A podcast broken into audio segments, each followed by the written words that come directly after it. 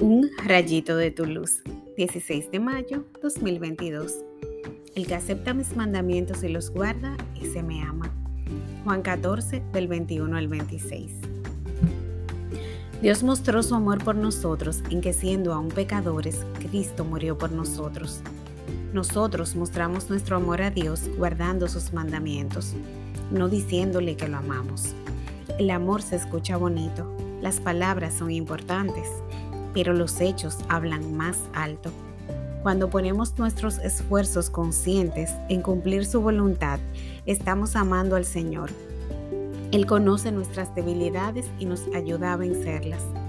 Si caemos, nos ofrece la mano para levantarnos, pero el cinismo no va con Él.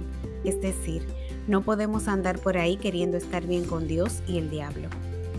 La integridad es súper importante en nuestros días donde nos aterroriza dar una opinión basada en la ciencia y la fe porque nos cancelan. Esta cultura no acepta personas que piensan diferente, aunque según ellos exigen tolerancia y amor, entre comillas. ¿Sería amor darte alcohol si eres alcohólico porque sientes que lo necesitas? La semana pasada leí que una joven de 16 años se hizo un aborto para no perder su cuerpo de playa en el verano. Así como lo lees, cada vez la humanidad pierde más conciencia del valor de la vida. Oremos.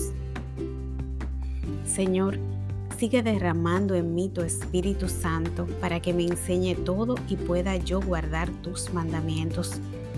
Ahí donde puede ser confuso seguirte, dame la sabiduría y el conocimiento necesario para saber dónde está tu voluntad. Dame valentía para denunciar el pecado y amor para el pecador, porque quien no sabe es como quien no ve. Que tu misericordia venga sobre nosotros como lo esperamos de ti. Amén.